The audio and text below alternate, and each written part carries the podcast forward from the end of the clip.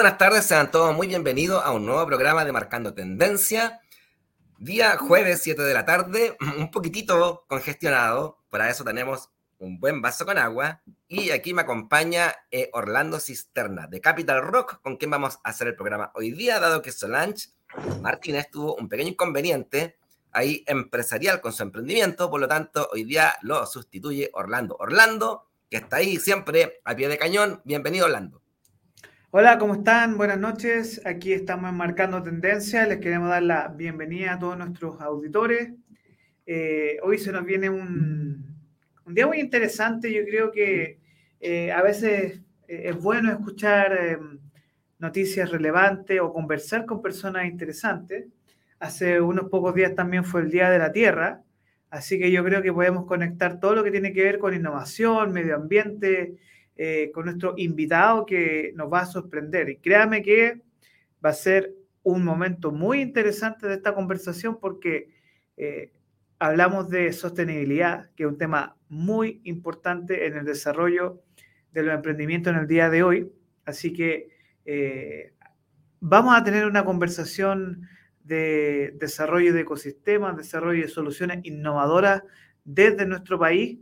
Así que, Marco, eh, creo que cuando presentemos a nuestro entrevistado el día de hoy, mucha gente va a decir, wow, o sea, es posible hacer este tipo de avance y desarrollo industrial en nuestro país. Así es, eh, Orlando. De hecho, la primera carta de presentación la colocamos aquí en pantalla para contextualizar eh, el invitado hoy día, ¿ah? Roberto Astete Buetcher. bueno, más que leer todo lo que está ahí, mejor vamos a preguntárselo al mismo para que el mismo nos cuente en persona, ¿no es cierto?, su experiencia. Sabemos que él es ingeniero comercial, ha realizado harto estudio, ha viajado por el mundo y tiene una innovación que es muy conocida no solamente en Chile, sino que también justamente en el mundo por, por su innovación, por las características, como mencionabas tú, Orlando, del medio ambiente, de apoyar a la tierra, en este caso preocupado del planeta. Y saca una innovación que más aún se rentabiliza y obviamente que se le saca provecho. Vamos a hacer pasar entonces a Roberto Astete. Hola Roberto, ¿cómo está? Gusto en saludar. Hola, hola Orlando y Patricio. Ah, perdón, Marcos, ¿cómo están? Muchas gracias por la invitación. Hola, bien, bien. ¿Cómo, estás tú, Roberto? Eh, ¿Cómo te sientes? Eh, ¿Cómo va todo el día de hoy? Bien, bien, gracias a Dios. Un poquito de frío. Estoy en una zona donde hace baja muy rápido la temperatura, pero encantado de participar en su programa bueno, y contar un poco nuestra experiencia en lo que estamos desarrollando. Perfecto. Em, bueno, yo comienzo, con, la primera pregunta, Orlando. ¿ah? Eh, pero antes de ir con la primera pregunta, agradecer a quien siempre nos acompaña, que es el Diario Estrategia. Nos apoya, nos difunde eh, y de hecho la invitación entonces a todos quienes gusten de informarse sobre la economía a nivel nacional como internacional en ingresar a www.diarioestrategia.cl. Anunciar los días lunes a las 7 de la tarde un programa de emprendimiento con todo el power a través de Orlando, quien está aquí presente y él tiene su emprendimiento también ahí en Capital Rock, así que invitados el día lunes a ver el programa a las 7 de la tarde. También dejar eh, la invitación hecha a que se suscriban a nuestro canal que ha ido creciendo, gracias a Dios, a muy buena velocidad. Ya hemos pasado los 1200, así que la invitación a que se suscriban a nuestro canal. Y por último, antes de hacer la primera pregunta, Roberto, es pasar el, el dato, pasar el aviso, más bien dicho, o hacer la invitación a todos los emprendedores, a todos los innovadores y quienes gusten del liderazgo, por cuanto vamos a tener el día jueves 19 de mayo a las 10 de la mañana un evento justamente aquí en el Teatro MDS, donde vamos a realizar el lanzamiento de un ecosistema de innovación digital para Chile desde la región del Biobío, con entidades de fomento que nos apoyan, con interesantes invitados a exponer, dentro de ellos John Atkinson, un PhD de la Universidad de Edimburgo en inteligencia artificial. Junto a ellos estamos esperando la confirmación mañana de Microsoft como también de grandes tecnológicas con quienes vamos a sorprender acá en la región. Bien, Roberto, primera pregunta.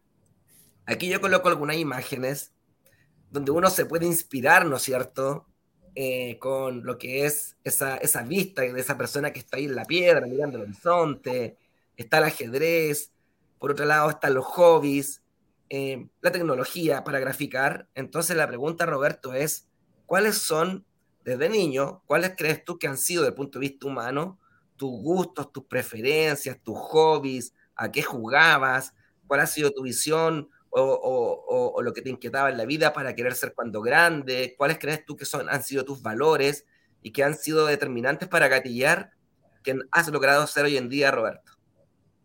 Mira, es, un poco extraño cómo llevar un, resultado o entregarte la, eh, toda, toda esa información. Yo lo único que te puedo decir es que a veces uno es un poco extraño en algunas conductas porque a mí me gustan los videojuegos, pero para mí me gustaban los flippers. No tengo Nintendo ni PlayStation. No. Yo cuando era chico me gustaba ver documentales. Me gustaba ver información, conocer un poco más del mundo, de tecnología. Y gracias a mi padre estuve siempre metido en maquinaria, por lo tanto siempre eh, conocía nuevas tendencias, nuevos principios, nuevos conceptos, mejoras. Y eso fue desde chico, eh, y siempre fue una, eh, un común denominador siempre estar metido en máquina. Y al, paso del tiempo eso me ayudó a desarrollar varias cosas. Una, eh, buscar alternativas a algo que ya existía. Con el conocimiento de máquinas, más la expertise que tuve en el tema plástico, claro, me ayudaron bastante. hoy esa misma tendencia de conocer lo que es maquinaria, saber cómo funciona, los conceptos básicos eh, de, de, lo que son los equipos, también me han ayudado a desarrollar otros nuevos desafíos y, y en eso estoy. Hoy día eh, me gusta trabajar o me gusta desarrollar las cosas que quiero hacer y no las que me imponen. Es un poco raro porque yo hago de mis hobbies una pasión y esa pasión la desarrollo, trato que sea casi todo el tiempo. Sin embargo, eh, a veces no son lucrativas, otras sí, otras no, pero siempre trato de desarrollar algo nuevo, siempre. Y he hecho que, claro, todo el mundo me conoce por el tema de la bolsa, porque es lo más conocido de lo que yo he hecho últimamente.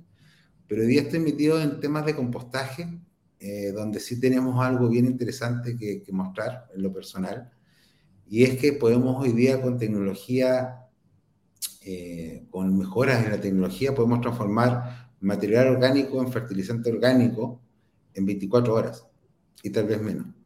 Por lo tanto, podemos trabajar en temas de reducción de basura, en mejoramiento de suelo, sin químicos y utilizando lo que todo el mundo eh, hace todos los días, que es botar basura orgánica. Por lo tanto, eh, si tú me dices qué es lo que te inspira, me inspira caminar por la calle, ver gente, eh, hacer cosas que uno, mirar las cosas desde otro punto de vista. Y eso es lo más lindo para mí. Hablar con la gente, escuchar qué es lo que necesitan, eh, para mí es esencial para saber qué es lo que quiere el mercado. Y a eso uno tiene que apuntarse ya, qué es lo que realmente la gente necesita.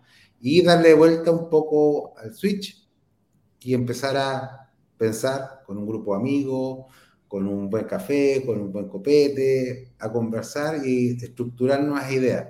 Y eso es lo que me gusta. De pronto cuando nombras la palabra copete, como que el, el que nos están viendo dirán, wow, ¿cómo es posible eso? Bueno, podríamos contarnos, ¿cierto?, que nosotros fuimos compañeros en la universidad, Roberto. y efectivamente, además de estudiar, ¿te acuerdas que viajábamos a muchos seminarios? Viajábamos muchos seminarios por, por Santiago, por Chile, y obviamente en búsqueda del conocimiento, y escuchábamos la historia de Juan Sebastián Montes, que Carlos Léveres, a Jurasek, dentro de muchos otros expositores que en cierto grado igual uno va aprendiendo. Entonces, creo que efectivamente lo que tú señalas eh, hace mucho sentido porque la vida se trata de ir aprendiendo, pero también disfrutándolo. Sobre todo cuando uno trabaja y trabaja con la pasión en lo que uno le gusta, además de rentabilizar, uno es feliz. Así que eh, bien, por Roberto. Oye, Orlando, ¿qué te pareció lo que ha contado hasta ahora? Y dale con la siguiente pregunta. A mí hay temas muy interesantes. Eh, haciendo un poco de investigación sobre quién eres tú, una de las cosas que me llamó la atención es que eres una persona muy preparada, estudiada, y uno de los temas que me llamó la atención viendo entrevistas, buscando informaciones, que tú fuiste parte de Singularity University. Sí. Entonces, eh, ¿podría explicar a ese emprendedor joven, a esa persona que eh, está ahí estudiando, desarrollando una idea de un producto, qué es esta universidad y cómo llegaste ahí? ¿Cómo llegaste a este tipo de estudios que son del top dentro de la innovación a nivel mundial? Mira, nosotros postulamos a una a, un concurso de innovaciones en Sudamérica y que se realizaba en Chile. En este concurso había más de, creo que éramos 10 eh, proyectos, de los cuales creo que tres eran del mundo real y todos los demás eran del mundo virtual.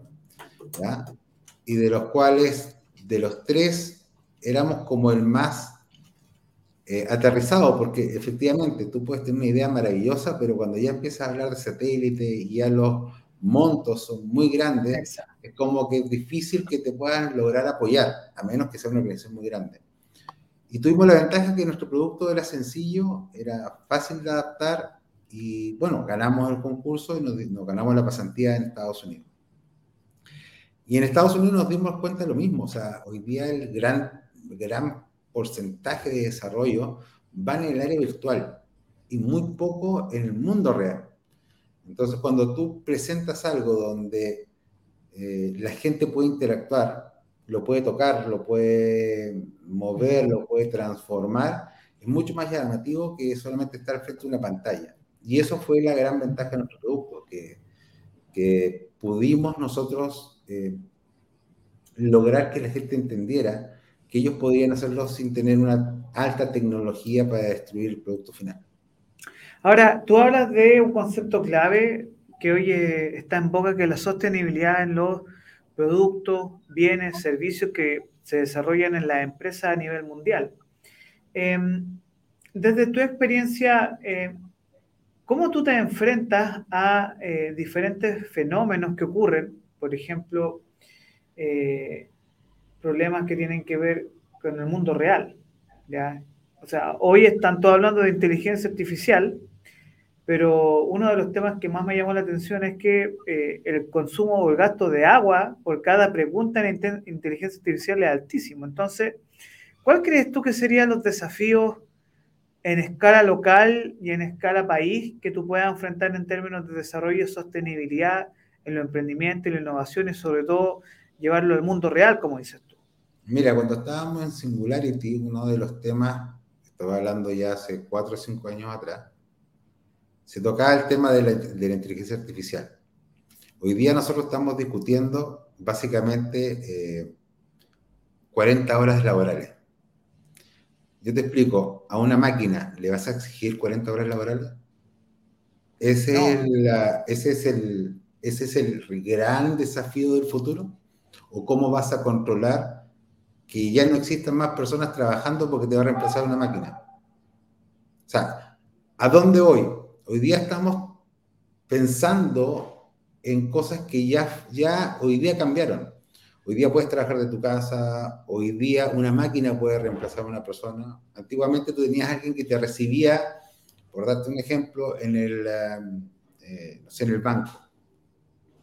Una persona te decía, no, vaya para acá, vaya para acá, te guiaba. Hoy día es una máquina que le colocas el root, te da un número, ya, esa persona ya no tiene trabajo. ¿Esa persona va a trabajar 40 horas? No.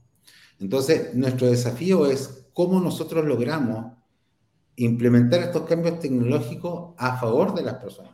Cuando yo hablaba con gente me decía, ¿sabes qué? Hoy día nosotros vamos a empezar a conversar o a, a hablar de cuál va a ser el impuesto que le vamos a cobrar a las máquinas, porque ellas van a hacer el trabajo por nosotros. Y la industria del futuro va a ser la industria del ocio, porque todo el mundo va a tener una máquina trabajando para él y todos van a tener tiempo libre para disfrutar.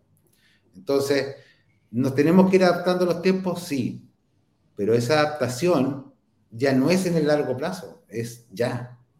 O sea, hoy día mucha gente dice, yo estoy en la oficina y mi oficina es el teléfono y estoy conversando contigo como lo puedo estar haciendo con un chino, con un inglés, con un venezolano, con un africano. Hoy día ya no hay barrera. Entonces nos ponemos o nos planteamos problemas pequeño cuando el futuro es mucho más grande. Ahora, ¿cómo eh, disculpa, pero eh, es interesante porque, claro, eh, todo el mundo o mm, las preguntas que nos ofrecen desde la perspectiva, digamos, Corfo o desde el punto de vista laboral, por lo menos desde nuestra perspectiva local, están muy obsoletas a la realidad actual que está ocurriendo a nivel global. Pero al mismo tiempo em, tenemos muchos desafíos, ¿no es cierto?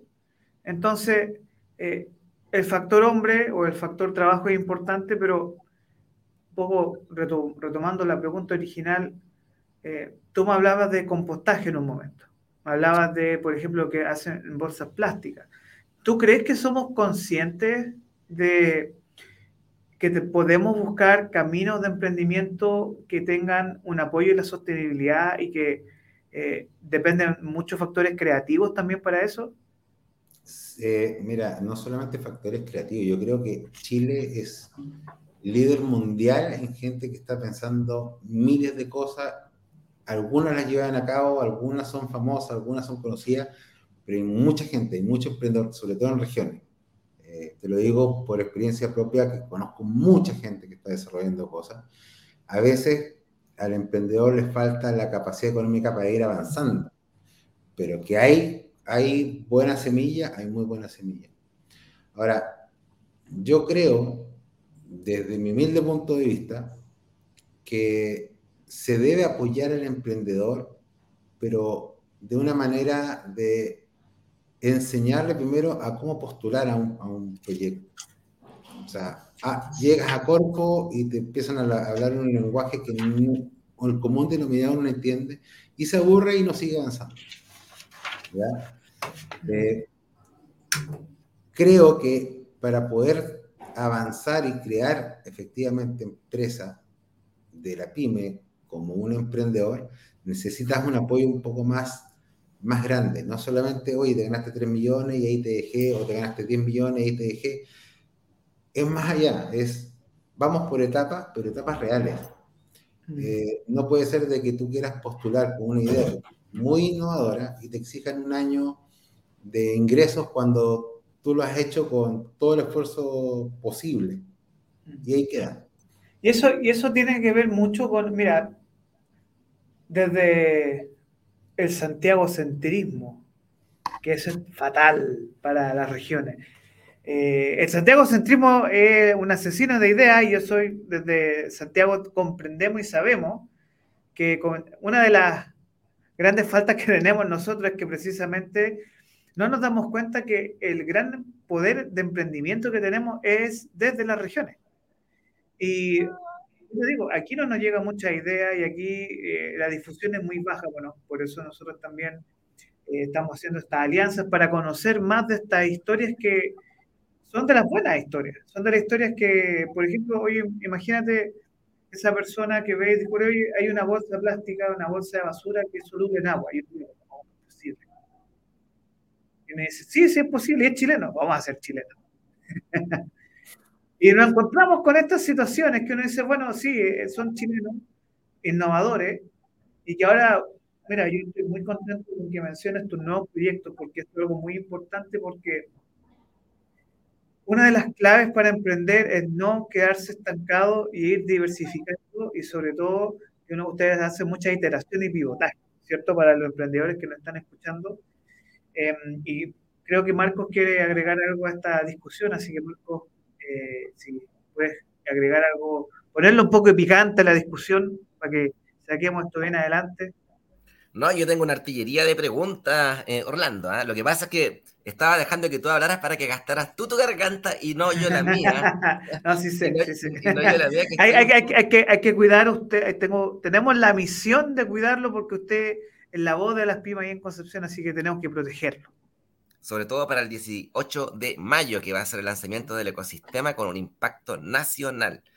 Em, así que bueno, gracias por contar también con el apoyo aquí de, Capital Rock de Orlando, acá en Concepción. La verdad las cosas es que las entidades de fomento se han alineado de muy buena forma y eso se ve, eh, o eso demuestra el trabajo y el espíritu colaborativo. Bien, Roberto, efectivamente siguiendo la línea que estaba señalando Orlando, eh, él está abordando el tema del emprendimiento, que es lo que nos convoca, lo que convoca el programa, Roberto, así como la innovación, la inteligencia artificial, la tecnología, la digitalización, etc.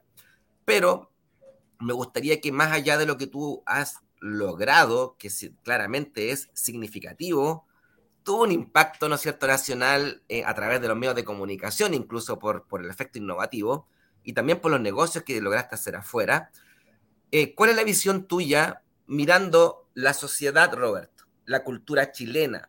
¿Cómo ves tú que estamos en términos de, del espíritu emprendedor, del ADN emprendedor? Las universidades están haciendo lo suyo, el gobierno a través de la entidad de fomento están haciendo lo suyo, eh, o tú ves que todavía hay desafíos en relación a Occidente, en, perdón, a Oriente, al hemisferio norte del mundo, a los países desarrollados, ¿Cómo visualizas tú el emprendimiento en ese sentido? Mira, eh, efectivamente, estamos en un, en un eh, ecosistema incipiente comparado con otros, porque Estados Unidos hoy día fue un bajón fuerte por, por lo que pasó con Silicon Valley Bank, pero sí existen un montón de mecanismos y empresas que apoyan el emprendimiento. Hay mucha unión, mira lo que puede parecer extraño, y te lo voy a poner en un caso local. Las universidades tienen cientos y cientos de patentes de productos que están guardadas en un escritorio. ¿Por qué? Porque nunca hubo match entre lo que era la empresa y lo que era el mercado. Entonces, eh, puedes encontrar excelentes ideas que no han sido explotadas. ¿Por qué? Porque gran parte de la propiedad intelectual se le lleva a las universidades y no tienen gente que la rentabiliza. ¿Por qué? Porque falta capacidad de apoyo al emprendedor. Entonces, ¿a qué voy yo? Ideas hay, gente hay. Lo que falta es cómo nosotros equiparamos que una persona que venga, no sé, de Holanda, que puede tener ayuda de la Comunidad Europea, que te puede apoyar cualquier país de la Comunidad Europea y pagar y financiar tu proyecto, compita con un chileno que venga de Concepción, puede venir de Pinto, de Recinto, de San Carlos, y ese mismo emprendedor tenga la misma posibilidad, que puede ser la misma idea, o mejor, que un eh, emprendedor de Europa o de Estados Unidos. Entonces ya no pasa por la idea, sino pasa por quién te puede apoyar. Y ahí hay un montón de posibilidades de crecimiento. Yo insisto, o sea, todos los días hay gente con ideas muy buenas y que se pueden quedar en el mercado porque no tienen financiamiento o no tienen los recursos para seguir avanzando. Porque al final el emprendedor eh, avanza hasta cuando se le acaba la fuerza y eso es al final no tiene un presupuesto, no sabe con quién tocar la puerta, tú puedes tener la idea pero no tienes cómo patentarla, no puedes proteger tu marca. Son una serie de, pasos que tienes que tomar decisiones en, muy poco tiempo y eso sí eh, te afecta, porque eh, hoy día tú puedes tener una idea y mañana te la copia otro y la, y la patenta antes que tú y perdiste la oportunidad. Entonces, hoy día la reacción y la velocidad como tú vas avanzando en tu idea es clave. Hay ideas que quedan en la idea y alguien te la compra y tú vendiste el concepto y alguien te pagó por el concepto, cosa que no existe en Chile. En Chile tienes que producir, crear, desarrollar, yo te muestro, esto es lo que yo hago. Y ahí recién creen en ti. En otros países no, sabes que yo quiero hacer esta, este desarrollo porque tengo estos conocimientos y esto es lo que yo he desarrollado y ellos te financian y te pagan esa idea. Entonces, los cómo tú eh, eh, enfrentas el mercado depende de las oportunidades que tú tengas. Y hay mucha gente que vende ideas. Y es un mercado de ideas. Tú puedes ir caminando por la calle, ves un negocio y te imaginas, si hagamos esto, esto, lo otro, esta modificación, alguien te la va a pagar, alguien te la va a comprar, perfecto. Esa idea tú la puedes patentar, pero para eso tienes que tener todo un aparataje de apoyo. Roberto, eh, disculpa Orlando, Roberto, mira aquí, ya que estás hablando de la idea, ahí coloco una ampolleta, ¿no es cierto?, haciendo alusión a las ideas. ¿Será que en nuestro país y en Latinoamérica eh, no existe la confianza en el uno sobre el otro o sobre las entidades eh, o en formar equipos? Quizás también falta liderazgo porque de pronto, eh, claro, hay muchas ideas, de hecho hay, personas que son muy creativas, hay personas que generan ideas y esas ideas pueden estar dando vuelta durante años, décadas en una empresa, pero falta el innovador, por el innovador el que la toma y la aterriza, pero también falta el otro, que el que tiene que financiarla o buscar mecanismos para poder conseguir, ¿no es cierto?, recursos. Em, eh, tiene que estar también la disposición eh, de las entidades para que los concursos sean transparentes para quienes postulan. Entonces, eh, tú ves que en Chile la cultura le falta ese espíritu colaborativo, le falta esos mecanismos en la que estemos a la altura de los países desarrollados, en la que fomenten el error, la persona que está dispuesta a equivocarse, la que esté dispuesta a asumir riesgos. Eh, ¿Cómo ves en términos de, de, plasmar esas ideas, como tú señalas, en innovaciones y que la gente crea, apoye y que no solamente quede en un papel, como tú señalabas también, que las universidades son campeonas para eso. De hecho, cuando contratan a docentes y académicos, piden doctorados, piden magíster para que hagan investigaciones, despreocupando la práctica, despreocupando la realidad en muchas ocasiones, y yo he sido testigo también. Y finalmente, claro, la realidad dicta mucho de lo, de lo que es realmente, o más bien, la realidad es totalmente distinta a lo que los teóricos, los, los que publican, los investigadores, estudian, pero en el fondo eso termina en un velador eh, con un candado y probablemente después tirado a la basura en un futuro.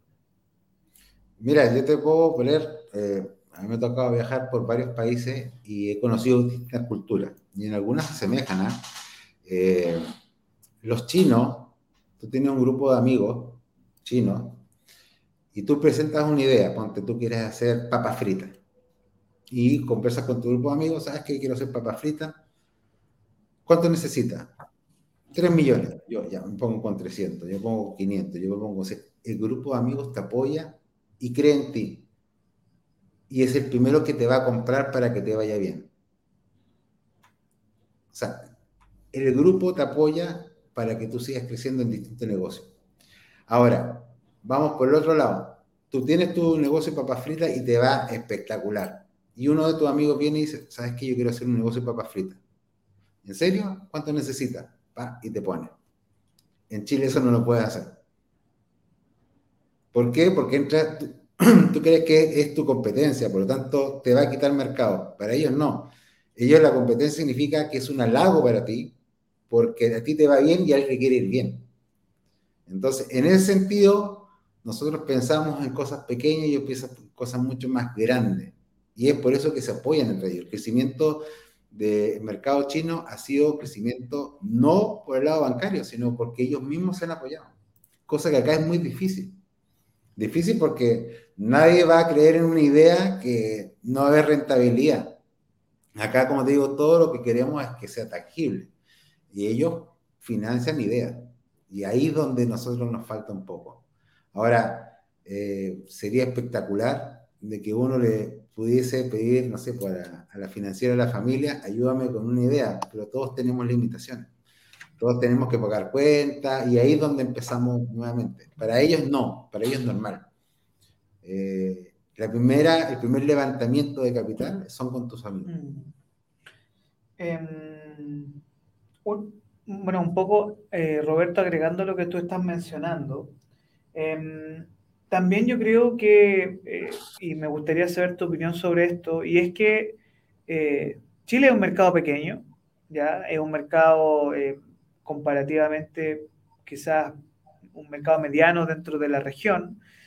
Somos 15 millones de consumidores, en Argentina son 40 millones, Brasil 200, 300, casi 350 millones, México 150, 200 millones, el mercado latinoamericano y la pregunta acá es, bueno, si nosotros no somos capaces de financiar ideas, como digamos un poco la cultura latina, eh, ¿no crees tú también qué pasa con todos estos eh, procesos de escalabilidad que eh, yo en, en, las clases de, por ejemplo, emprendimiento, le digo a mis estudiantes, bueno, Chile produce materias primas y ofrece servicios, pero en la parte industrial estamos estancados.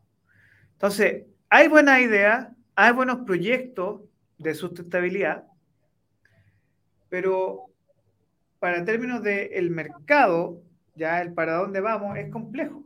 Para, por ejemplo, plantear eh, desarrollo de industria nacional. Y, por ejemplo, yo le comentaba a Marcos que si bien es criticable el modelo en Argentina, eh, hay un apoyo a la industria nacional y no se ve como competencia, sino que se ve como la creación de valorizar lo nuestro, como algo hecho en Chile. Entonces, ¿tú crees que nos falta un poco más de amor propio, así como amar lo nuestro un poco más? Decir, mira, tú eres emprendedor, Estado o privado, te apoyamos. Decir, ya, hecho en Chile y hecho en Chile, bueno. Es que tiene que ser así. O sea, tú tienes que apoyar la industria nacional. Pero tú sientes, ¿tú te sientes apoyado? De mi lado, yo no. No, no, para nada. Yo te puedo poner solamente el ejemplo. Dime de los que son hoy día categoría diamante, platino, ¿dónde están? No están en Chile. En Chile no reciben apoyo. Entonces, tú me dices, busquemos ejemplos de, empresas que nacieron. El Notco, el Not Company, ¿dónde recibe la plata? ¿En Chile? No. Por Estados Unidos, Atento Capital, tenía socios que habían ganado muy buenos eh, proyectos acá.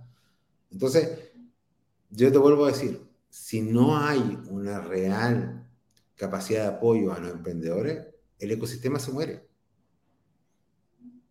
¿Desde dónde se puede sacar ese apoyo, Roberto? ¿Cómo, visualizaría si tuviera... Es todo, un círculo. ¿eh? Mira, yo, de mi humilde punto de vista, el gobierno dice, no tenemos plata. ¿Ya? Por otro lado, la gente dice, todo está más caro. ¿Qué es lo que fomentó esto? La venta informal, que no paga IVA. Ese IVA que paga salud, educación, paga este sistema.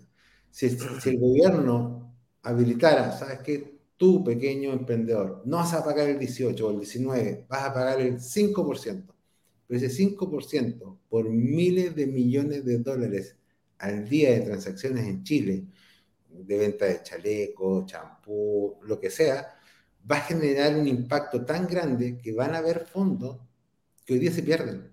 Yo creo que la gente sería consciente de pagar y exigir una boleta. Hoy día, ¿quién te da una boleta? Mm. Entonces, si tú no tienes como, un gobierno ingresos, ¿cómo vas a destinar fondos a apoyar a otros? genéralo.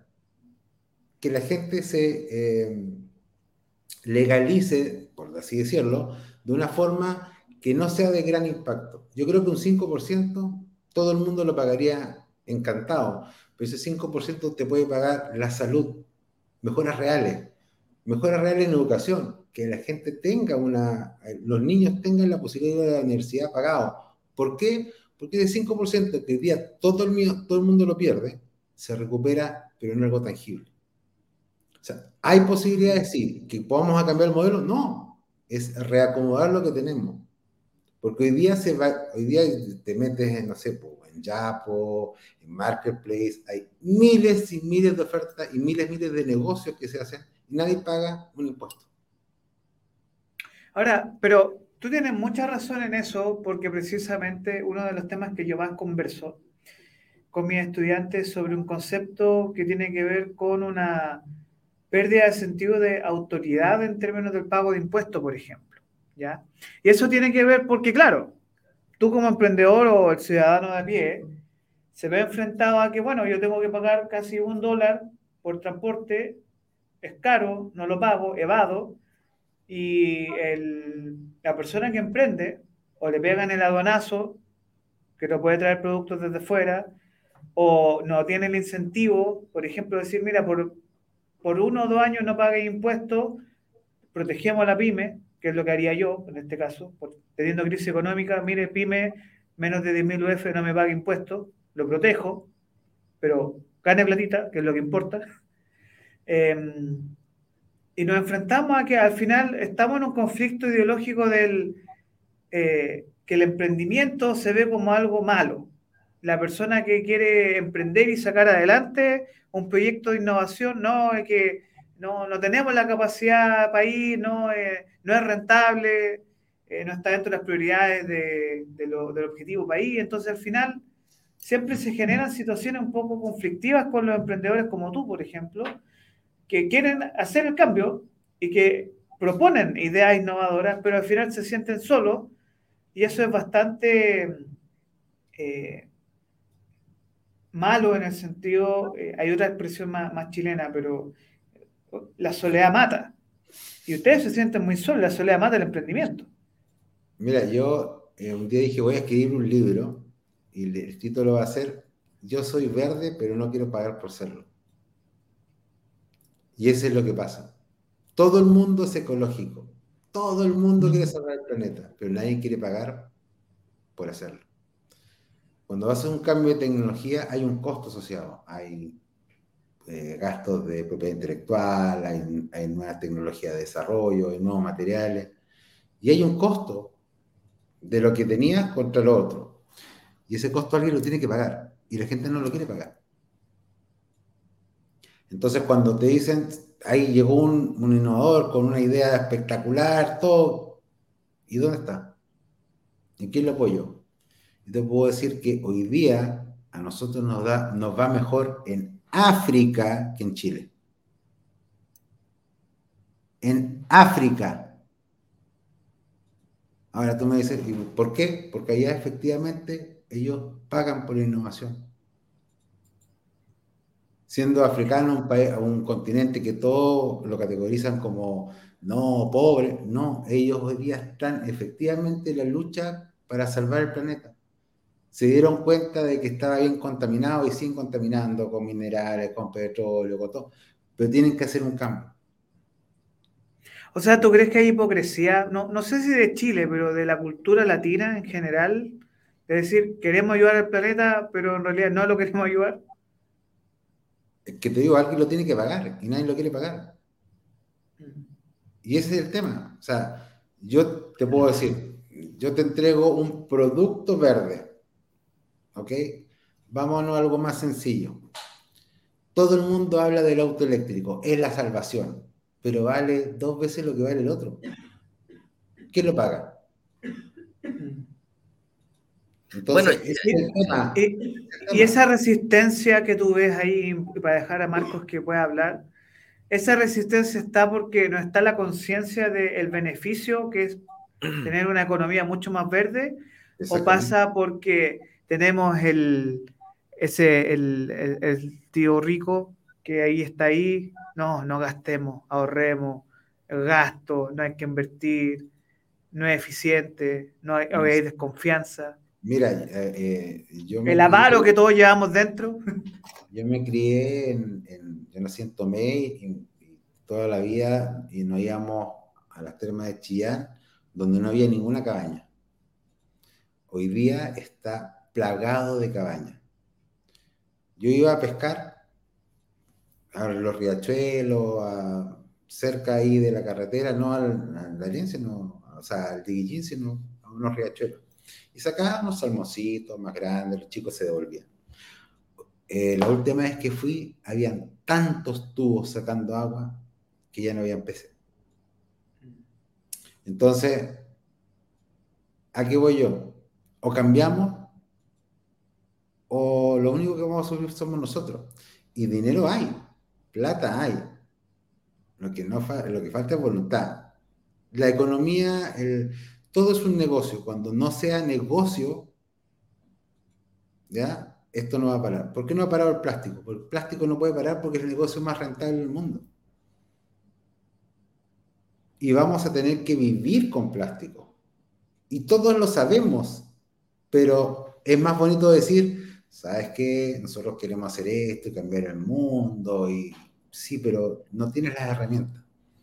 ¿Cómo vas a transportar el suero? ¿En vidrio? ¿Cómo vas a transportar la carne? ¿En papel? Vamos a tener que vivir nosotros, pero tenemos que mitigarlo. ¿Y cómo lo mitigamos? Educando. Yo soy de la idea de que tenemos que educar a la gente, a los niños. Los niños vienen con el chip verde, pero tienes que educarlos. Enseñarles, mira, esto se hace así. No puede ser que tú tengas en el Cerro de San Cristóbal cuatro potes, plástico, papel, cartón, vidrio. Y la gente se para. Y llega un camión y mezcla todo junto al basurero. Entonces, ¿cuál es la educación ahí? ¿Cuál es el gran cambio? El cambio es la imagen, pero el fondo nunca cambió. Entonces, si tenemos que cambiar, cambiemos al 100%. Y tenemos la opción. Tenemos la opción. Está la tecnología, están los mecanismos, pero tenemos que dar efectivamente la posibilidad real de cambio. O sea, no puede ser de que eh, hoy día tú tengas la idea de que estoy reciclando plástico, por darte un ejemplo, no quiero poner marca, pero yo tiro la botella, pero la botella la mezclan con material laminado, termoformado, tienes que hacer, tienes que separar, tienes que segregar. Son siete tipos de plásticos mínimos que hay en el mercado. Pero yo estoy ayudando al planeta, pero que otro lo haga. Entonces, por eso digo, quiero ser verde, pero no quiero pagar por serlo. Y ese es el, tema al final. Todos tenemos la intención de hacerlo y pensamos que lo estamos haciendo bien, pero no es así. Bien, Roberto. Más allá de eso. Bien, oye, em, yo sigo tomándome acá mis vasitos de agua, pero ya creo que tengo que pasar para que eh, eh, empiece a actuar en la garganta, así que más ratito me voy a tomar un, whisky sour, ¿ah? terminando el programa. Roberto, te dejo aquí esta pregunta que hacen, eh, y dice lo de las bolsas se disolvían en agua caliente, resultó o no. Ya, esa, esa queda para después. Porque la pregunta que quiero hacerte yo, que he estado escuchándote atentamente, eh, los relatos, que son de mucho sentido. Mira, eh, primero una opinión personal. Yo creo que efectivamente en nuestro país falta algo que articule, eso es lo primero, eh, saber dónde están las personas adecuadas, porque como nosotros llevamos haciendo este programa ya meses, nos hemos dado cuenta de muchas personas que, que van en la línea que uno desearía justamente que fueran en apoyo tuyo. Por ejemplo, Petar Ostohist. Tú lo buscas en LinkedIn y él va 100% en la economía circular. Está también Tania Jovanovic, que también va en su línea impulsando otras corrientes que van en la economía, que van en la transformación digital. Eh, entonces, eh, de pronto es difícil encontrar a estas personas, pero no imposible. Entonces, eh, yo creo que, claro, como tú señalas también, Roberto, es un tema de voluntades, pero también de la persona que está emprendiendo, tiene que ser más perseverante aún, en ser más busquilla, o quizás cambiar el foco o el radar de las personas con las que uno está rodeado.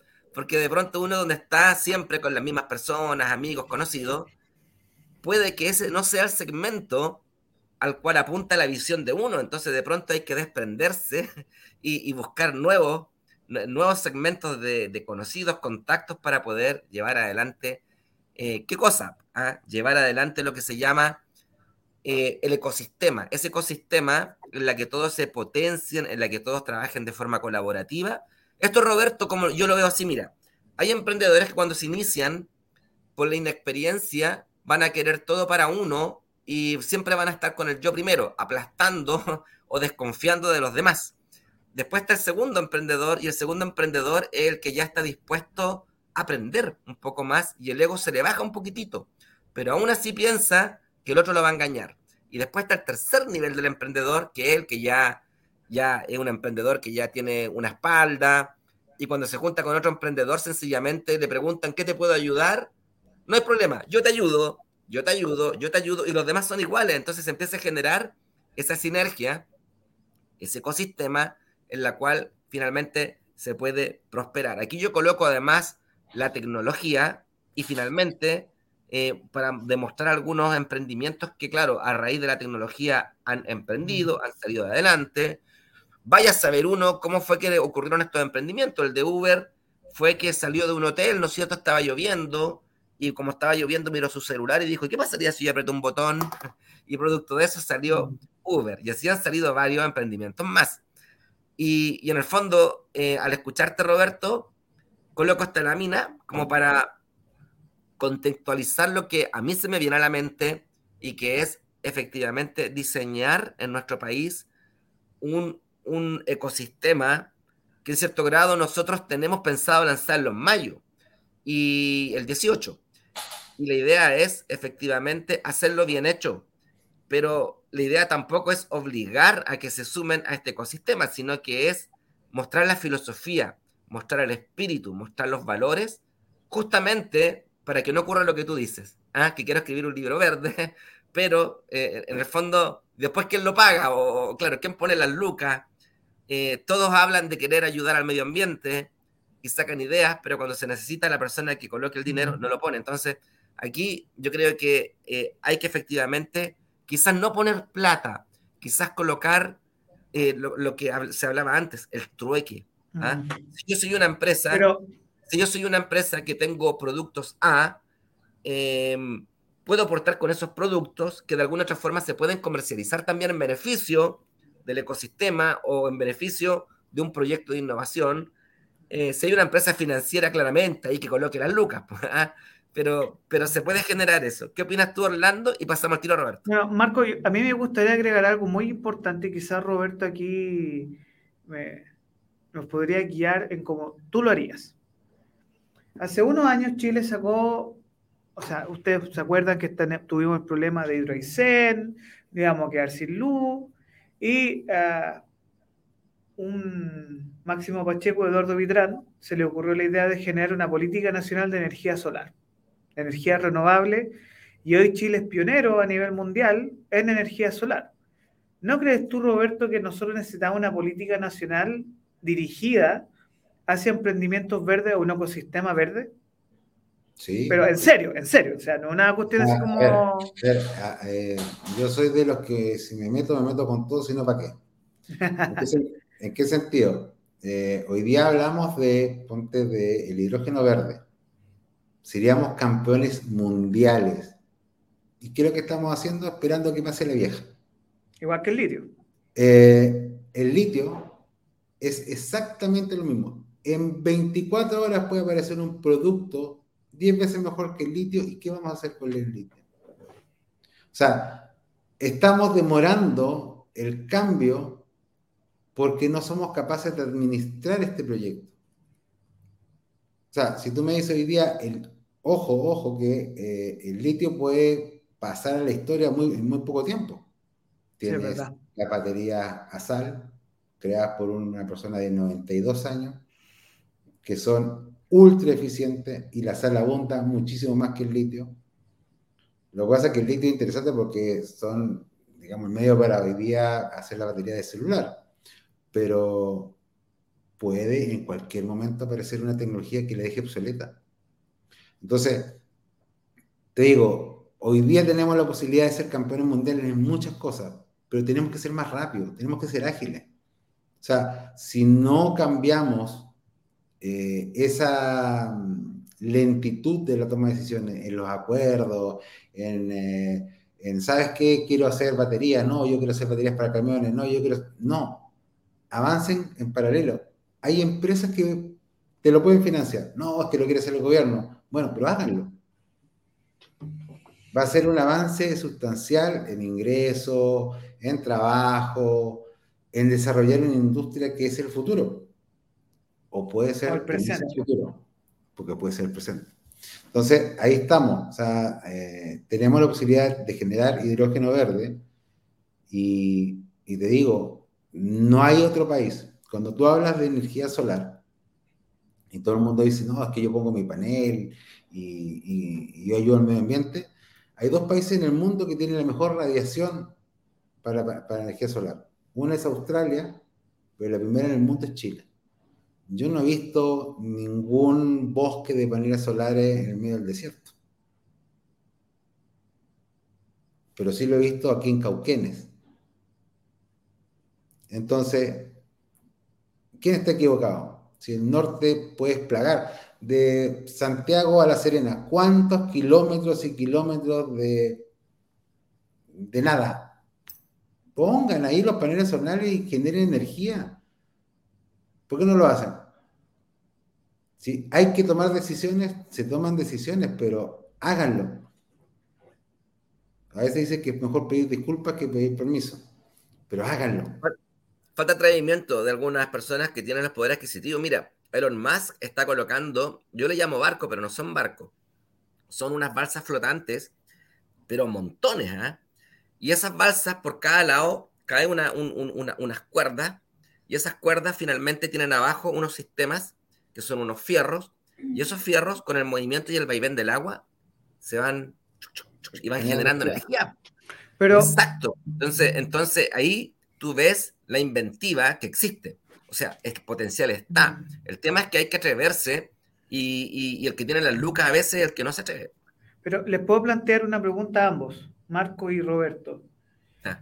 Pasa porque, ah, pregunta, ¿ustedes creen que este, estos cambios, estos desafíos energéticos, verdes, pasa porque el latino tiene miedo al fracaso? ¿O pasa porque hay ciertos intereses creados de...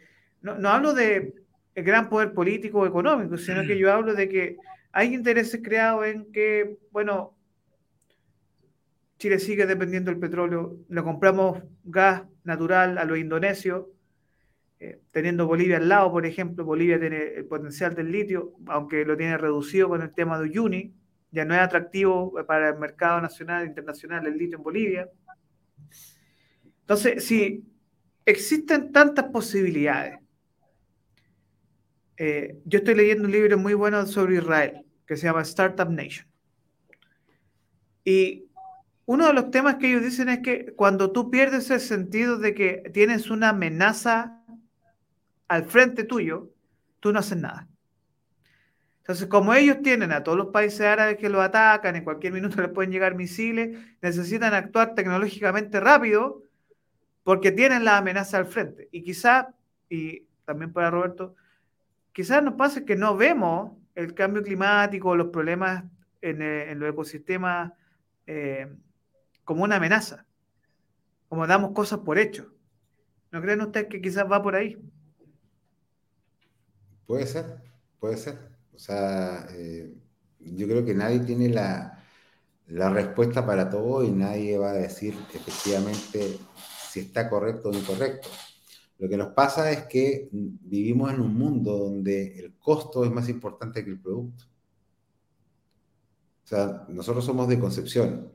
Tú tienes Huachipato, empresa siderúrgica más grande de Chile. Al frente de Huachipato hay una empresa que vende bolos de demolición. Y el acero lo traen de Corea. ¿Qué es más barato? ¿Comprárselo a la empresa que está al frente o traerlo de Corea? De Corea. Ahí te, digo la, respuesta. Hoy día vemos precios, no vemos productos. Porque si fuese. El valor, el término de propuesta de valor que es, chileno, que es, hecho por un compatriota tuyo que importa y que a mí me gusta la frase si es chileno es bueno y se puede y puede ser mejor incluso. Da empleo, genera oportunidades de trabajo, abastece el mercado local, disminuye la huella de carbono, porque No, esta empresa compra el acero afuera. Entonces, por eso te digo, hoy día es muy complejo el, el, mercado, pero tenemos oportunidades. Todos los días aparecen oportunidades. Todos los días se generan posibilidades para desarrollar cosas nuevas. Pero te vuelvo a insistir, tiene que ser un apoyo completo porque las ideas alguien les tiene que pagar, alguien les tiene que financiar. O sea, a nosotros en nuestro proyecto, cuando iniciamos, decían, oye, pero ustedes no salen al mercado, no salen. ¿Tú sabes cuánta plata tienes que pagar para hacer una patente? No, es una locura. Eh, y de ahí todos los años tienes que pagar y pagar y pagar. Y pagar. Yo digo siempre, los abogados han ganado más plata que nosotros. Porque al final, eh, claro, tú tratas de proteger tu idea, de, que no te copien. Hoy, hoy día, ¿qué no te puede copiar? Tienes chat GPT, tienes una impresora 3D. O sea, hoy día el, copyright es como muy, es como su generis, o sea, es una idea, pero en realidad no es necesariamente creíble. yo puedo escuchar música de todos los grupos musicales y no pagar ni uno y tenerlo guardado en mi computadora, en mi teléfono. Entonces, la tecnología nos ha ayudado bastante, pero también nos ha, quitado, otras cosas, que es efectivamente encontrar el valor a las cosas. O sea, eh, como dices tú, si el chileno es bueno, sí, yo tendría que primero comprar la industria nacional, pero te digo, ¿existe industria textil en Chile? Tenemos que importar porque ya, ya se eliminó. Ahora, cada día que pasa, ya nosotros luchamos por precio. Entonces, exigimos que el, emprendedor baje y baje y baje los costos para que pueda seguir vendiendo. Sí. Pero cada día los costos suben más. Entonces, le empiezas a cortar las manos. Sí, bueno, es que ahí, ya entramos, claro, entramos en un tema, Roberto, que efectivamente ya se escapa de las manos del mismo emprendedor, sino que entramos en temas económicos, políticos, políticos, si es que bajan las horas también, horas hombres, ¿no es cierto?, de, laboral, porque a lo mejor hay que suplir con otro trabajador, entonces, como que no se dimensiona el impacto que tiene el emprendedor en términos de costo. Y eso hace que las empresas de pronto no sean tan competitivas en términos de precios finalmente con empresas extranjeras, y a lo mejor por eso mandan a comprar afuera y no se compra acá en Chile. Mira, yo te voy a poner un ejemplo. Cuando yo empecé a visitar China hace más de 10 años, yo en empresa y tenían, no sé, 100 trabajadores, para un número. Bueno, tengo un amigo que hace cajas. Su negocio es el cajas, de, de, todos los tipos, cajas para perfume, para regalo, cajas, cajas. Cuando yo lo visité la primera vez, ya haber tenido sus 200 trabajadores. ¿ya? Y a la medida que le iba pasando el tiempo, lo lo y crecía y crecía y crecía. La última vez que lo vi, porque después de la pandemia no, no, no regresé a China, tenía siete trabajadores y producía tres veces lo que producía antes, puras máquinas. Y eso te obliga, ¿por qué? Porque tienes que ser competitivo, tienes que producir más, tienes que ser más económico, tienes que sacar el margen, y para allá vamos y para allá vamos. Y no es un cambio para mañana ni pasado, es hoy.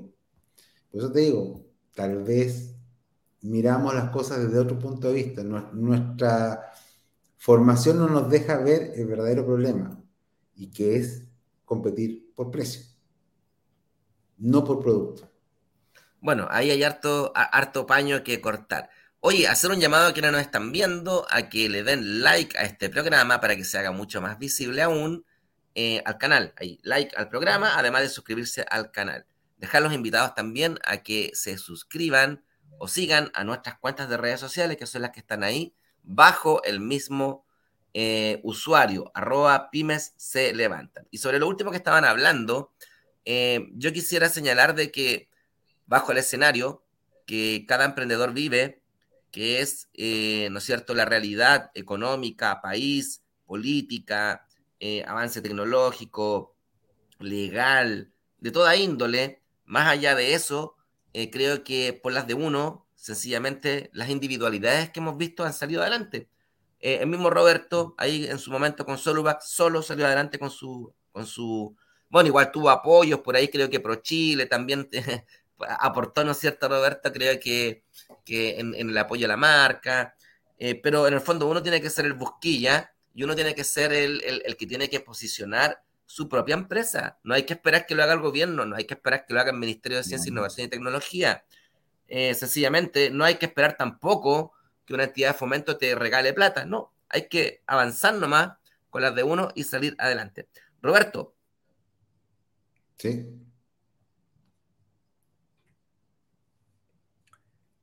Marco está ahí. Se nos fue Marco, Marquiños. Se nos fue, no. Oye, pero Roberto, mira, em, un poco ligando, ya hay un poco, porque sé que estamos justo como en tiempo. Em, ¿Dónde te podemos encontrar? Eh, ¿Alguna red, algún sitio donde te podamos pillar? Mira. como en, eh, porque está tu perfil en LinkedIn, pero también eh, tu emprendimiento, que es importante que nosotros lo, lo tengamos en vista. Mira, eh, como empresa nosotros nos pueden buscar por soloback.cl. Eh, de la manera personal, yo tengo LinkedIn, eh, Facebook, un Instagram que entro muy poco, en realidad no soy muy así de las redes sociales. hoy día estoy en un proyecto muy, muy interesante de reciclaje. Creemos que, ¿Cómo, ¿Cómo, se llama ese proyecto para dejarlo anotado acá? No lo puedo decir porque es una empresa. Ah esa grande ah, que, perfecto. dentro de poco va a salir a, la luz. es una empresa que vamos a reciclar más de 2.000 kilos hora de plástico. Ah, y estoy acá a cargo del proyecto y que me motiva mucho porque estoy tratando de ayudar al planeta de, otra forma. Estoy trabajando también en un proyecto de, como te contaba, de compostaje, que lo cual tengo un equipo químico y, y, una empresa que nos está aportando el tema del desarrollo del equipo en base a nuestro diseño. Estoy estudiando eh, una maestría en eh, gestión de economía circular y medio ambiente Creo que uno tiene que seguir aprendiendo cada día. Sí. Y bueno, agradecido por la, por la invitación. Muy grata la conversación. Yo creo que faltó un poquito más de tiempo de ahondar otros, sí. Mira, y, muchas gracias. Sí, y yo creo que, que, quizá uno de los grandes temas eh, que podemos dejar para eh, otra ocasión no es tan solo la gestión de la economía circular, sino que nos enfrentamos a, a cómo pensamos la innovación con impacto verde desde Chile, que creo que es una conversación necesaria. Y yo creo que es una conversación que de verdad nosotros podemos tener. Bueno, ahí se está sumando, está volviendo Marquiños. De vuelta acá. De vuelta, ahí volvió. Se cruzó un duende. Sí, se cruzó un duende. Oye, le estaba diciendo a Roberto y, le, estaba diciendo que para ir eh, cerrando el programa, pudiera, eh, bueno, antes que todo, agradecer su, disposición que tuvo. Sabemos que tiene el tiempo muy acotado, de hecho yo lo vengo persiguiendo hace como cuatro meses y me viene chuteando, ¿ah? pero eh, que él pueda entregarle un mensaje a todos los emprendedores y pymes que nos están viendo, alguna sugerencia, algún tips, algo, algo, algo que los impulse, los motive. ¡Oh! Lo perdimos de nuevo. ¿Qué le pasó? mensaje para emprendedores. Eh, a, la persona que nos está viendo ahora y dice, ¿sabes qué? Me gustó. Necesito saber, eh, entregar un mensaje de apoyo y fuerza a nuestros emprendedores. Eh, lo que siempre les digo, nunca se rindan, nunca lo bajen los brazos. Este es una lucha día a día, es un camino largo. Pero lo más lindo es ver o mirar un poco hacia atrás de cómo comenzaste a cómo vas avanzando. Eh, yo siempre les pido paciencia, las cosas no llegan de un día para otro, es harto trabajo, es harto sacrificio, pero en el mediano y largo plazo uno puede disfrutar de que hizo algo o va a dejar algo bueno en, esta, en este mundo. Agradezco la oportunidad y espero que en alguna oportunidad nuevamente podamos conversar y, como siempre digo, en, mi humilde eh, posición, lo que tenemos que empezar a cambiar es la educación. Educar a los niños a que ser verde no es ser distinto. Ser verde es quererse a sí mismo y querer el planeta. Y me encanta hacer charlas en los colegios, me encanta invitarlos a que ellos eh, se motiven y que lo hagan directamente, porque no es nada extraño. Por el contrario, a veces eh, una palabra de aliento ayuda a cambiar el punto de vista. Y, creo que la juventud, que los niños, es no solamente el futuro, es el real cambio a nuestra sociedad. Nosotros ya vamos a tratar de mitigar el problema, pero son ellos los que efectivamente van a lograr hacer el cambio.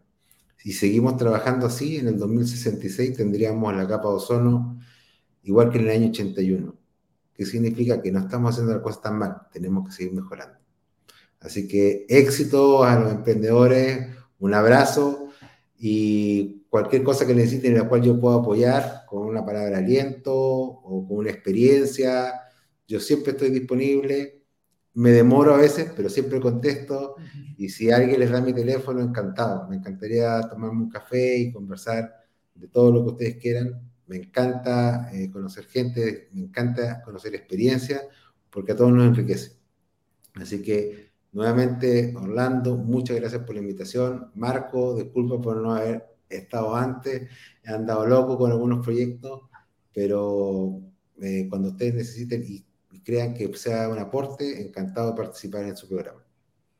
Bien, muchas gracias Roberto, te pasaste. Muchas gracias Roberto, de verdad, me encantó conversar contigo. Ok, hasta luego. Éxito, estamos en contacto. Bien, eh, Orlando. Oye, antes de, que hagamos el pequeño análisis de todo lo que fue la entrevista, agradecer a cabañadoncristóbal.com, una empresa, un complejo turístico que se encuentra con cabañas, con departamentos, con tinajas, de todo. ¿ah? Y por sobre todo una casa en un árbol para parejas, para matrimonios eh, privadas, ¿ah? con una tinaja a 6 metros de altura. Ahí, top. Kilómetro 70, camino a las termas de Chillán en Valle de las Tranjas. Ahí ustedes pueden ver la información en cabañadoncristóbal.com. Agradecer también a Clark Dork, a una empresa que diseña puertas a medida, puertas personalizadas de la más alta calidad, como usted quiera, en el caso que estés creando una casa, que esté construyendo, que esté construyendo una cabaña, como también para los que toman las decisiones para las inmobiliarias. Clark Dork puede llegar con puertas a todo Chile tiene toda la implementación, las máquinas para poder trasladar las puertas a todo el país. Así que clarkdoor.cl para quien quiera tener puertas personalizadas. Agradecer también a AIN, AYN.cl, una empresa que va de la mano con el medio ambiente, con la eficiencia energética, una empresa de la energía con paneles solares que son también de la más alta tecnología y calidad, liderada por un académico, además que por, lo pronto, él se hace cargo de que las máquinas, los paneles en este caso, queden muy bien instalados, no haya margen de error. Así que aquí tiene eh, calidad garantizada. AIN.cl. CGS Consultoría, una empresa que es, se aboca a lo que es el asesoramiento contable. Ellos hacen cargo de la contabilidad de la empresa. Usted se desliga de eso, se desliga de las cuentas, desde el punto de vista de llevar, ¿no es cierto?, las cuentas, porque usted tiene que dedicarse como emprendedor y pyme a crear, a innovar, hacer que la empresa crezca. Entonces, CGS Consultoría, liderada por su dueño, don Gabriel Pavés, y su equipo, se hacen cargo, ellos llevan los balances, se, se dedican, eh, hacen todo lo que serían los formularios 29 mes tras mes y todo lo que haya que hacer en los aspectos contables, haciéndolo de forma eficiente y de la forma más profesional posible. cgsconsultoría.cl Bien, em, Orlando, con esto ya damos por terminado el ciclo. ¿Qué te quedó a ti como relevante de lo que vimos con Roberto? Eh, tengo aquí algunos conceptos clave. Yo creo que un tema clave es lo que tenemos el diagnóstico, como dice un filósofo chileno por ahí, tenemos la problemática, pero ahora hay que trabajar en la solucionática. Así que ese es el gran tema que todos tenemos hoy día, que pensamos mucho en el diagnóstico, pero nos falta la solución. Yo creo que para allá vamos. Y temas esenciales que tienen que ver, por ejemplo, con eh, emprender es difícil, hay que tener paciencia, temple y sobre todo em, en las partes iniciales y después hacia lo que son la, unión público-privada, pero sobre todo em, la escalabilidad. Eso nos falta mucho ahí, el apoyo al pyme para escalar. O sea, una cosa es vender tu producto, tener buenas ventas, y otra cosa es pasar al siguiente nivel. Bueno, yo te escuché y a mí lo que me queda de Roberto en el fondo es su experiencia eh, una enriquecedora experiencia, una vivencia que él, yo, yo lo seguí de cerca, si en el fondo fuimos compañeros y somos amigos, amigos desde la universidad. Entonces, claro, yo viví todo y vi de, cerca eh, los desafíos que él afrontó para poder salir adelante.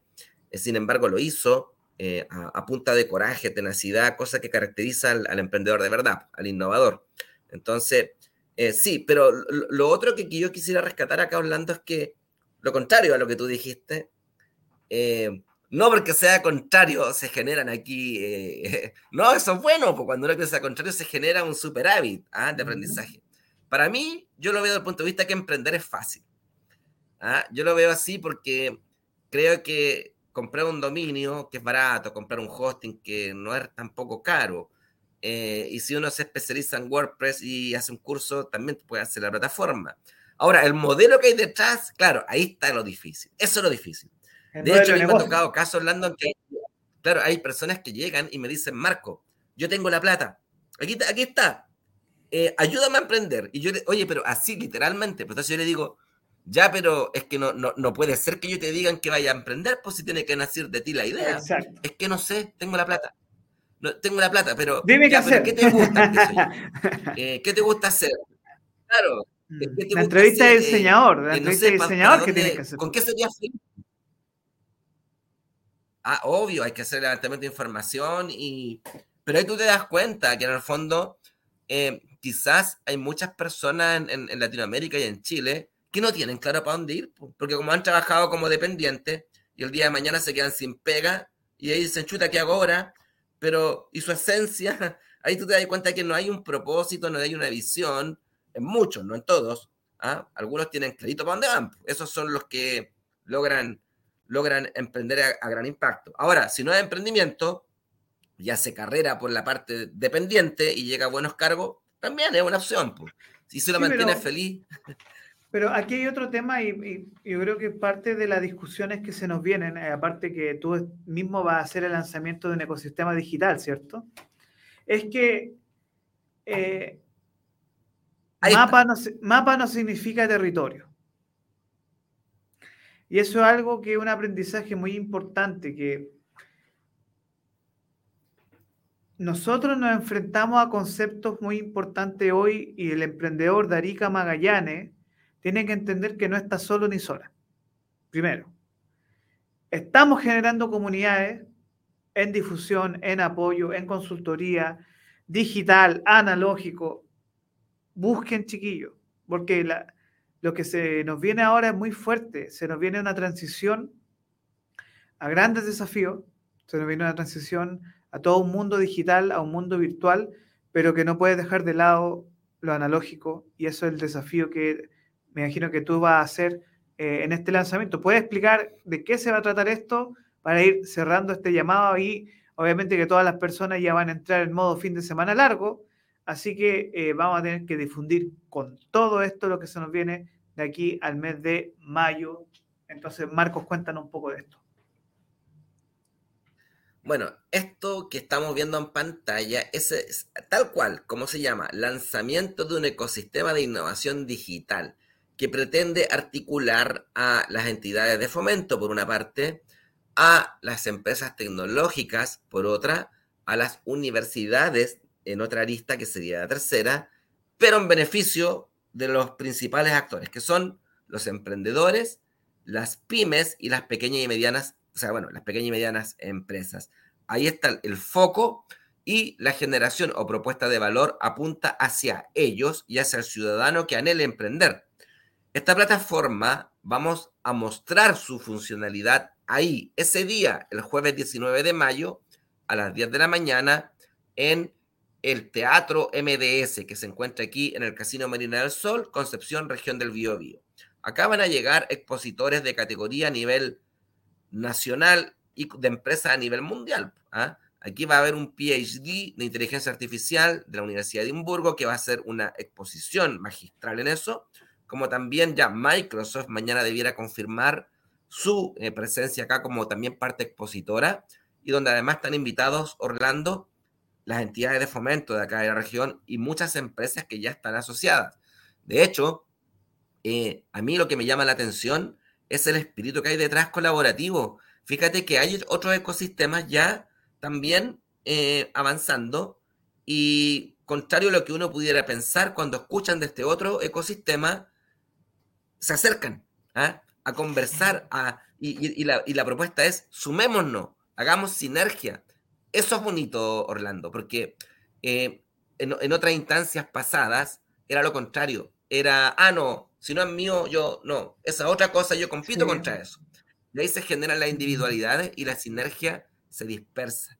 Entonces, este ecosistema lo que pretende es sumarlos a todos de forma equitativa, de forma justa, que nadie sienta que está perdiendo más o menos que sobre el otro, de tal forma que eso sea una motivación de que realmente se haga bien un ecosistema alguna vez la vida en nuestro país y ese es el granito de arena el que queremos apostar eh, Orlando. Sí, me parece una excelente, ojalá poder asistir. Yo, bueno, desde Santiago deseamos lo mejor del éxito. Si se dan las coincidencias y las cosas, uno nunca sabe, quizás se pueda ir, quizás no. Pero ahí estaremos coordinándonos.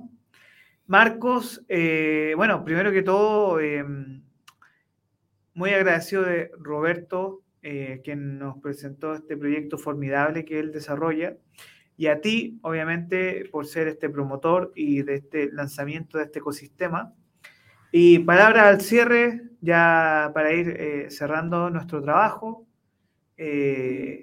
Marcos, auspiciadores, Diario Estrategia, América Internet, ¿qué, ¿qué tenemos ahí?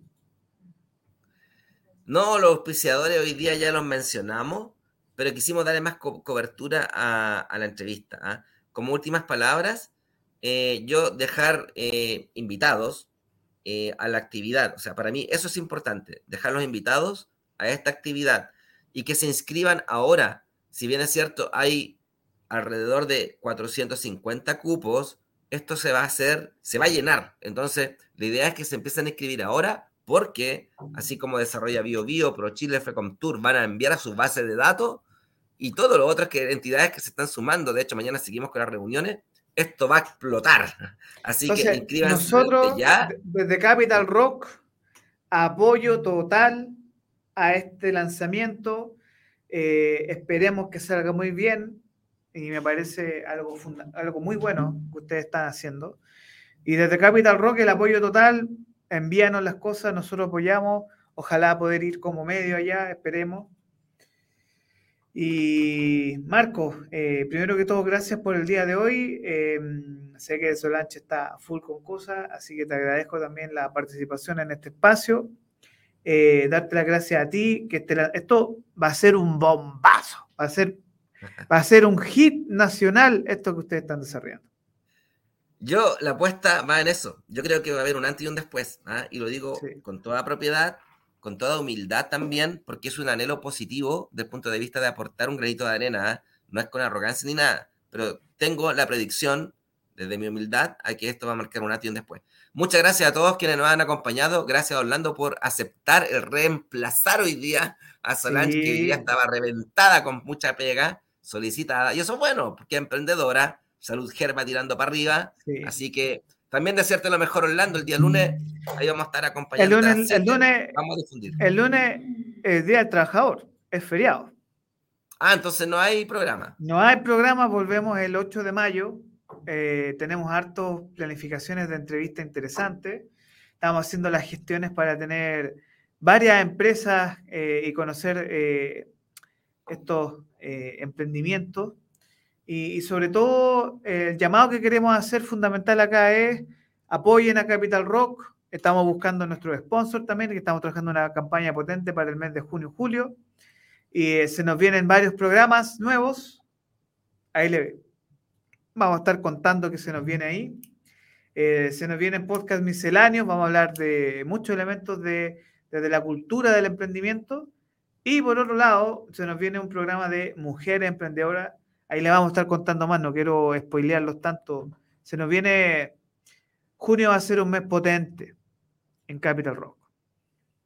Eso es bueno, el programa de las mujeres creo que podría ser muy atractivo, ¿ah? muy llamativo por lo demás. Bueno, ahí están los auspiciadores que han hecho posible llevar adelante este programa, eh, de quienes estamos muy agradecidos. Gracias, Orlando. Nos, despedimos de todos quienes nos han. Que les vaya muy bien a toda la gente. Sí, que tengan un excelente fin de semana, entendiendo que ya mañana viene. Descansen, energía, power, lo que necesito arriba. Y sobre todo que, marcando tendencia todos los jueves, 7 de la noche, aquí en su canal favorito, Pymes se levantan. Y los lunes, este lunes no es feriado, pero el lunes, 7 de la noche, hombre de palabra, Marcos Clark, Solach Martínez y Orlando Cisterna Pymes se levantan con todo nomás, vamos, ¿cierto? Con todo para adelante. Eso es. Muchas gracias, que estén muy bien. Chao, chao, que estén bien. Éxito.